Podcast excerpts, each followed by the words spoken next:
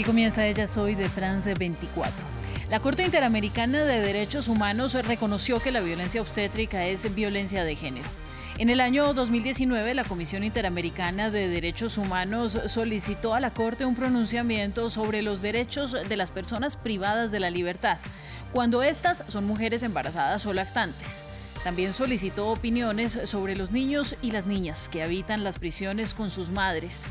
Tres años después, la Corte IDH dio respuesta en un informe de 166 páginas, que incluye además una parte importante sobre la violencia obstétrica, que se acentúa cuando se viven maternidades en los centros penitenciarios. El tribunal dijo que los estados deben dar a estas mujeres condiciones diferenciales que eviten la continuación de la discriminación que también se vive en las calles. El documento también aboga por las condiciones mínimas que se deben tener en cuenta a la hora de gestionar la vida en prisión de la población LGBTIQ, la población indígena y también los adultos mayores. Vamos a conversar eh, sobre este tema y para ello se conecta con nosotras eh, desde Madrid, desde Barcelona, España, Marta Busquets Gallego. Ella es especialista en Derecho, en Género, en Salud y también en Derechos Humanos. Es autora además de múltiples publicaciones eh, sobre género y violencia obstétrica. Entre ellas destaca la violencia obstétrica en el embarazo y el parto desde la perspectiva de la vulneración de derechos, con autonomía y consentimiento. Marta, gracias a usted por estar en ellas hoy. Y para empezar, quisiera preguntarle por qué es tan importante reconocer la violencia obstétrica como una violencia de género y si tiene relevancia que ese reconocimiento lo haya hecho la Corte IDH. Buenas tardes o buenos días, dependiendo de dónde esté cada una. Em, es muy importante este reconocimiento porque efectivamente la violencia obstétrica tiene que ver con la creencia de que los cuerpos leídos como mujer, los cuerpos de mujeres, no son válidos, son defectuosos, desde un lugar en que se objetiviza nuestros cuerpos, no se nos considera sujetos de los procesos, por ejemplo, de embarazo, parto, posparto, sino un objeto, donde se prioriza el hecho de que tenemos una criatura en nuestro vientre y entonces solo atendemos a esta necesidad y, en definitiva, donde se obvia que las mujeres somos seres humanas completas con agencia y derechos fundamentales. Y al final una resolución de este tipo siempre es una buena noticia, porque desgraciadamente sabemos que aunque las mujeres vengamos quejándonos de que esto sucede y en el caso de población reclusa, como este informe hace una gran incidencia, todavía hablamos de mujeres en una situación de vulnerabilidad todavía mayor, es muy importante que desde instituciones se le dé legitimidad a estas quejas, a este discurso, a estos relatos de violencia, se puedan hacer investigaciones, se puedan recoger estas vulneraciones y se pueda decir claramente, como hace este organismo, ¿no? Que hay una vulneración de los derechos humanos de las mujeres y que además tenemos que poner la perspectiva de género porque son vulneraciones específicas que pasan porque se trata de mujeres y en este caso que además son mujeres reclusas y que el hecho de la privación de libertad supone una vulneración mayor de estos derechos.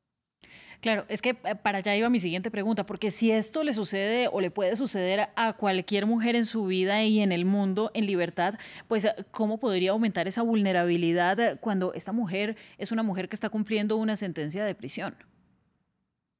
Desgraciadamente, de muchas maneras. Para empezar, tenemos que tener en cuenta que la población reclusa mujer representa un porcentaje ínfimo del, porcentaje total de población recursa. Por lo tanto, reclusa, disculpad. Por lo tanto, sucede que a menudo las instalaciones penitenciarias son más pequeñas, están más alejadas de sus centros y hay menos recursos destinados a población penitenciaria mujer. Pero es que luego, además, ¿con qué nos encontramos? Con que no hay eh, profesionales sanitarios especializados atendiendo en estas facilidades, con que tienen dificultades, como relata el propio informe, para acceder a una nutrición adecuada a su estado de salud, que en este momento pues, puede ser embarazo, parto, posparto o lactancia incluso cosas como acceder a la ropa. También sabemos, y esto desgraciadamente hay informes en todo el mundo, que se hace un uso no adecuado de esposas y grilletes, se hace traslados, por ejemplo, a visitas médicas o incluso hay mujeres que han relatado dar a luz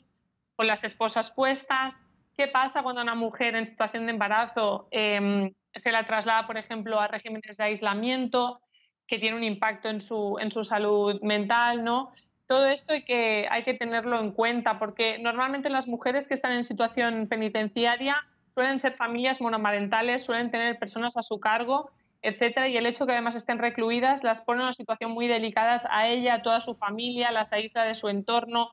dificulta su, su reinserción, su vida. Entonces sufren violencias específicas, desgraciadamente. Y ya ni hablemos, por ejemplo, de tener protocolos actualizados, de su posibilidad de tomar decisiones, su derecho a la autonomía del consentimiento informado de cómo quieren llevar adelante su embarazo y su parto o su posparto y lactancia. Claro, y después de eso, de la lactancia y del periodo que les permiten eh, en muchos países a las mujeres permanecer con sus hijos, pues viene otra problemática aún peor y es qué va a pasar con esos niños cuando deban ser trasladados desde el centro penitenciario y ser puestos en, en una supuesta situación de protección de derechos que, pues, que muchas veces no hay tal y que tampoco tiene en cuenta la madre Marta. Em, hablemos de cómo reconocer esta violencia obstétrica que va desde, por ejemplo, el rechazo a las mujeres o las críticas de los doctores a las mujeres porque se quejan mientras que están pariendo a sus hijos, hasta maniobras que realizan en ocasiones los médicos o el personal médico que ponen en peligro la vida de las mujeres y de sus hijos. Totalmente. La violencia obstétrica tiene muchas dimensiones. Tiene una dimensión, por ejemplo, de intervenciones sanitarias, y aquí podríamos hablar de exceso de cesáreas, exceso de intervenciones como inducciones, como partos instrumentales, como instrumentalización de rutina de partos, y luego tiene toda la dimensión de derechos humanos. También tenemos que entender que precisamente porque es una violencia de género, parte, tiene que ver en parte con la negación de la humanidad de las mujeres y de que es un proceso que tiene que ver con nuestros derechos sexuales y reproductivos, tanto embarazo, parto, posparto.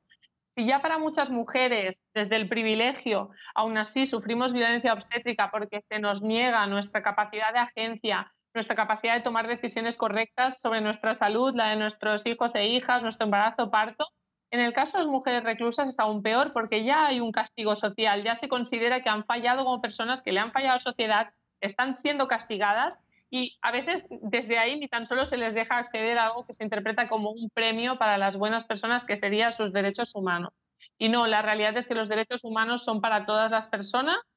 estemos en la situación que estemos y los estados son garantes de que esto se cumpla. Entonces, hay pocas situaciones donde el Estado decida todo en la vida de una persona, como puede ser, por ejemplo, la situación de reclusión en un centro penitenciario, y el Estado con más motivo debe garantizar que en sus facilidades los derechos humanos de todas sean operativos. Entonces, muy importante darnos cuenta de cómo no estamos siendo tratadas como personas y estamos siendo tratadas como objetos, cuando no se nos está eh, dando nuestra humanidad y nuestra agencia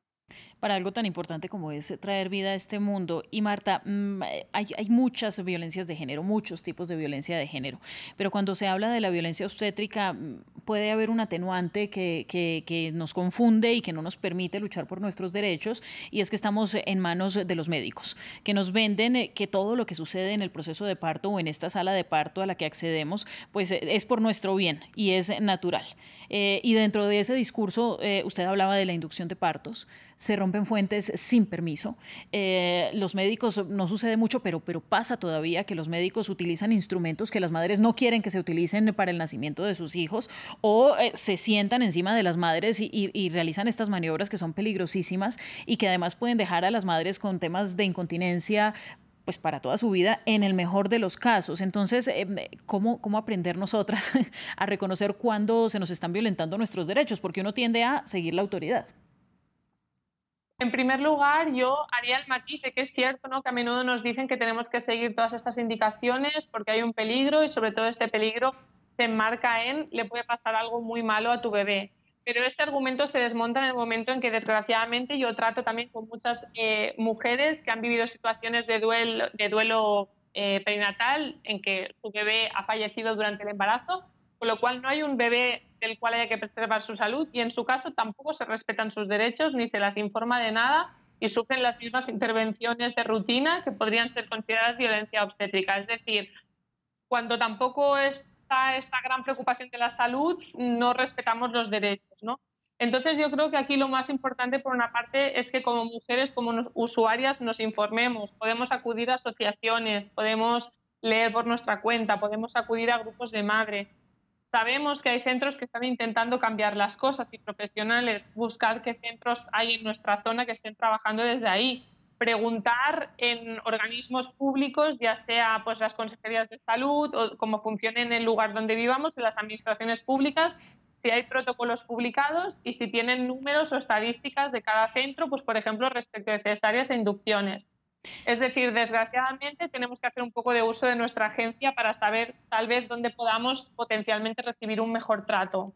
Claro, mire, no nos da el tiempo para seguir hablando de los fallecimientos prenatales, eh, que también son una parte bien importante de esta violencia obstétrica, eh, pero solo por citar un ejemplo, también ponen a mujeres eh, que deben, digamos, tener partos pese a que sus hijos no llegaran al mundo con vida y las ponen junto a las mujeres que están recibiendo a sus bebés en buenas condiciones de salud. Este tipo de discriminaciones no deberían suceder. Y ya para el cierre, pues Marta, lo que nos queda es preocupación porque todo eso que usted describe, esta necesidad de buscar que seamos bien atendidas y de tener acceso a asociaciones y a médicos eh, que tengan un enfoque de género y un enfoque de derechos, pues eh, lamentablemente también es algo que se puede hacer cuando uno tiene el privilegio y la posibilidad de desplazarse o los medios para llegar a un lugar que lo atienda a uno como, pues, pues como espera. Así que bueno, quedamos con estos grandes cuestionamientos eh, que afectan principalmente a las mujeres en privación de la libertad y con este precedente que se da en octubre con el, el pronunciamiento de la Corte IDH. Gracias a usted, Marta, y a nuestros televidentes por estar con nosotros una vez más. Nos vemos próximamente en Ella Soy